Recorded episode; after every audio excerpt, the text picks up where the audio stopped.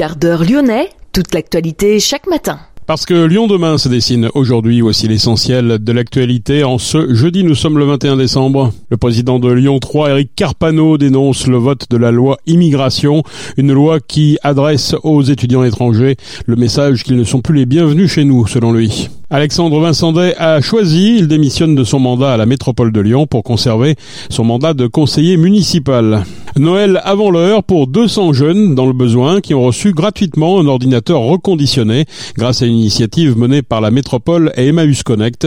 Explication dans ce quart d'heure lyonnais. Lyon demain, le quart d'heure lyonnais, toute l'actualité chaque matin, Gérald de Bouchon. Bonjour à toutes, euh, bonjour à tous. Eric Carpano, le président de Lyon 3, dénonce euh, le vote de la loi immigration, une loi qui adresse aux étudiants étrangers le message qu'ils ne sont plus les bienvenus chez nous, dit-il. C'est un bras d'honneur fait aux étudiants internationaux et qui risque d'avoir des répercussions importantes sur l'attractivité de notre système universitaire et le rayonnement de la France, écrit encore le président de Lyon 3. C'est selon lui ne rien comprendre aux valeurs fondatrices de l'université et à leur mode de fonctionnement actuel que de vouloir ainsi appliquer une double pour les étudiants étrangers, un système de cautionnement absurde doublé des droits d'inscription différenciés faramineux, dénonce Éric Carpano.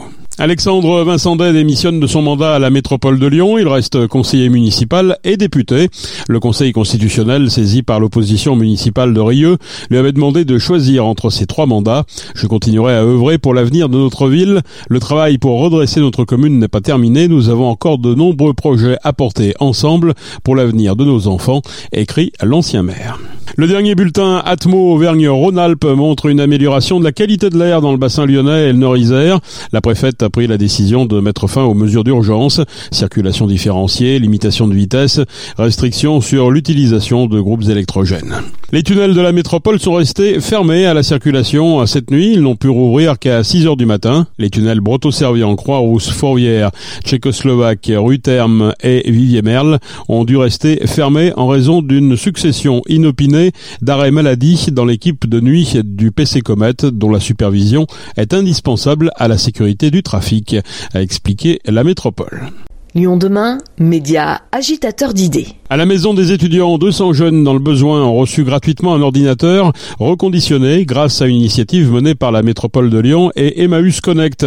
Emmaüs Connect euh, est spécialisé dans la lutte contre la fracture numérique. Les ordinateurs ont été remis à l'association par Boiron et Capgemini dans le cadre du renouvellement de leur parc informatique. Les explications avec Manon Munier. La métropole et Emmaüs Connect se sont associés pour offrir des ordinateurs à des étudiants qui en avaient besoin. C'est une manière de combattre la fracture numérique et la précarité étudiante. Victor Bézan-Michelin, responsable régional d'Emmaüs Connect, nous a parlé de l'importance de leur mission. Emmaüs Connect, on est une association du mouvement du même nom hein, qui a été fondée par l'abbé Piat un certain nombre de dizaines d'années.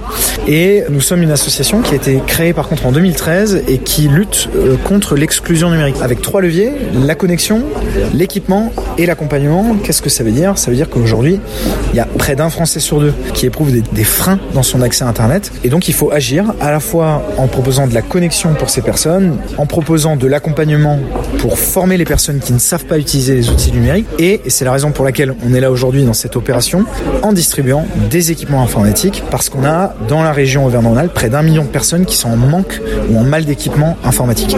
Et la tendance est plutôt négative. C'est-à-dire qu'en 2020, lorsque le précédent baromètre du numérique est sorti, on était à 46% de la population française qui éprouvait au moins un frein dans son accès numérique. En l'espace de deux ans, on a pris deux points. On est à 48% aujourd'hui. Alors c'est dû à un certain nombre de facteurs. Déjà, il y a le fait qu'on dématérialise de plus en plus de choses, que ce soit les services publics ou les choses de la vie quotidienne. Et ben forcément, il y a de plus en plus de gens qui rencontrent ce frein parce qu'il y a plein de choses qu'ils peuvent plus faire en dehors du numérique. Et puis après, il faut le mettre aussi en corrélation avec la hausse très importante de la précarité qu'on a dans notre pays depuis quelques années et particulièrement dans le contexte inflationniste du moment, où on a forcément des personnes qui ont de moins en moins de moyens pour s'équiper en équipement informatique ou même pour payer leur forfait téléphonique ou leur abonnement box internet. Donc oui, c'est des chiffres qui sont plus que jamais une réalité. Aujourd'hui, vous aidez des jeunes, mais c'est pas forcément la catégorie de personnes qu'on aurait le plus associée à la notion de fracture numérique. Le premier facteur social d'exclusion numérique, c'est le facteur de précarité. C'est-à-dire que quand on est en situation de précarité, on a plus de chances d'être en situation d'exclusion numérique. Oui, il est indéniable que les seniors sont ceux qui en proportion rencontrent le plus de difficultés sur la question des compétences. Néanmoins, les jeunes sont aussi énormément touchés. Aujourd'hui, on a une population de jeunes qui est parfaitement capable d'utiliser les outils numériques pour des questions ludiques, mais qui va rencontrer des difficultés assez importantes dès qu'il s'agit d'avoir un usage un peu plus professionnel.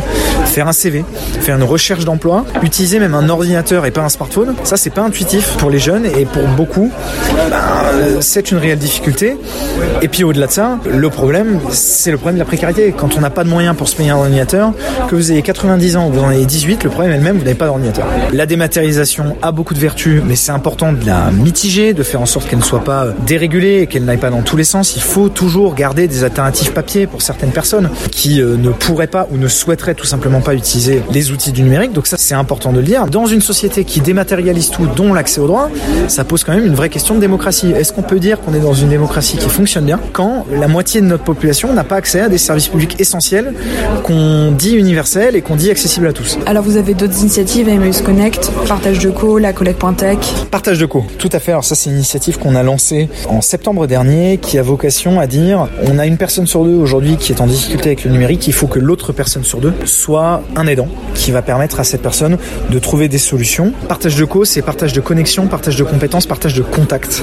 Et donc c'est dire, bah, si je suis dans la rue avec mon smartphone, que je vois une personne qui est en difficulté, qui est en situation de rue par exemple, qui a besoin d'avoir un, point d'accès Internet, et eh ben je donne un accès Internet, je me mets en partage de connexion publique pour que la personne puisse se connecter, puisse avoir accès. C'est partage de contacts. Si je rencontre une personne qui a des difficultés parce qu'elle est en manque d'équipement, parce qu'elle est en manque de connexion, parce qu'elle est en manque de compétences, ben, je peux l'orienter vers une structure de médiation numérique. C'est pas très compliqué. Il suffit de faire une recherche internet, vous les trouvez très facilement. Et puis enfin, c'est le partage de compétences. C'est vous avec vos parents, même avec vos enfants euh, qui ont des difficultés avec le numérique, de dire, eh ben en fait, je peux t'accompagner. Ça coûte rien. C'est un site qui s'appelle partage2.co. Vous allez sur le site, vous commandez un sticker, vous le mettez sur votre téléphone, sur votre ordinateur. C'est un signal pour toutes les personnes qui sont en difficulté sur le numérique, qu'importe quelle est la raison de cette difficulté, pour leur dire, je peux être un soutien, je peux être une ressource. N'hésitez pas à venir m'aborder et me poser vos questions. Dans le cadre de la collecte.tech, ce qu'on fait, c'est qu'on va voir des entreprises, on va voir des collectivités et on leur dit donnez-nous votre matériel informatique professionnel qui sort de votre parc informatique, qui généralement est parfaitement en état de marche. Nous, derrière, on travaille avec des structures d'insertion qui créent de l'emploi et de l'emploi local pour reconditionner ces équipements informatiques, éventuellement les réparer. Et derrière, on les redistribue à tarif très solidaire. Et donc oui, on équipe des personnes grâce à cette filière et on en équipe plusieurs centaines, voire des milliers dans la région. Bruno Bernard, le président de la métropole, nous parle du soutien qu'ils ont décidé d'apporter dans cette action. On essaie de faire beaucoup pour les étudiants qui sont en situation souvent de précarité. Euh, c'est un public qui est fragile, donc on les accompagne par des politiques de mobilité, euh, de logement, d'aide alimentaire. Mais aujourd'hui, c'est sur la fracture numérique que nous sommes présents, puisque 200 euh, ordinateurs sont distribués gratuitement à des publics de jeunes, collégiens, étudiants, bénéficiaires du revenu de solidarité jeune. Et c'est une opération triplement vertueuse. D'abord parce qu'on récupère des ordinateurs euh, déjà utilisés qui, plutôt que d'être jetés, euh, ont une seconde vie. Et donc, euh, pour l'écologie, c'est bien parce que la production d'un ordinateur, c'est plus de 800 kg de matière première et donc c'est très impactant en termes de climat, en termes de carbone. Deuxième chose, c'est que ces ordinateurs, ils sont remis en état par des personnes en insertion. Donc, c'est bon pour l'emploi, pour la création d'emplois, pour ces personnes en insertion, pour qu'elles aient un parcours. Et troisième chose vertueuse, c'est qu'on les distribue gratuitement à des publics en difficulté.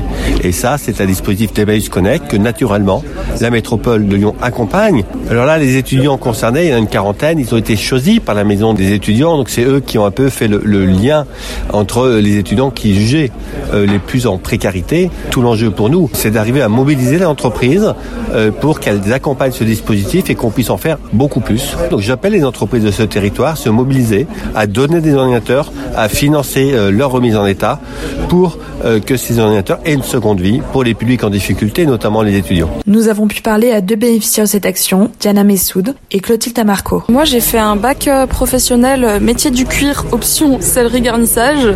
C'est assez spécifique.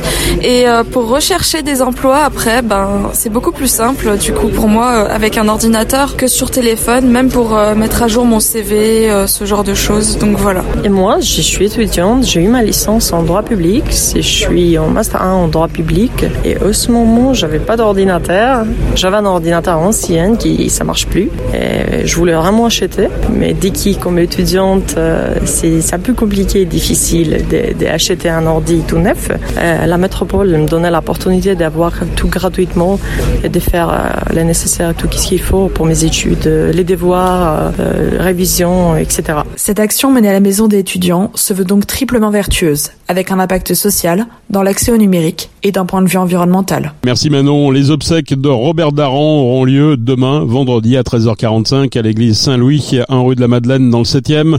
L'ancien correspondant de RTL à Lyon sera ensuite inhumé au cimetière de Loyas à Fourvière. Créateur du bureau de RTL à Lyon en 74, à tout juste 40 ans, il a été directeur de ce bureau jusqu'à sa retraite en 2002.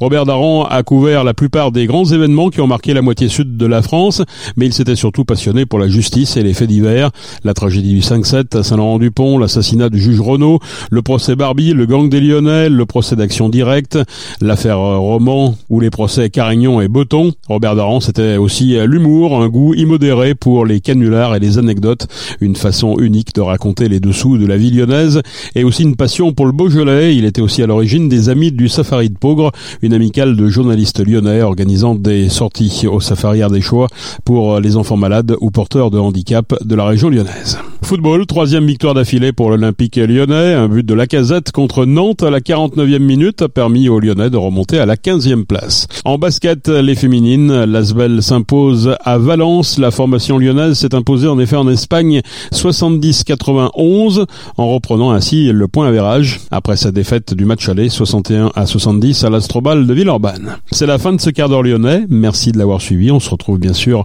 demain pour une prochaine édition. Excellente journée.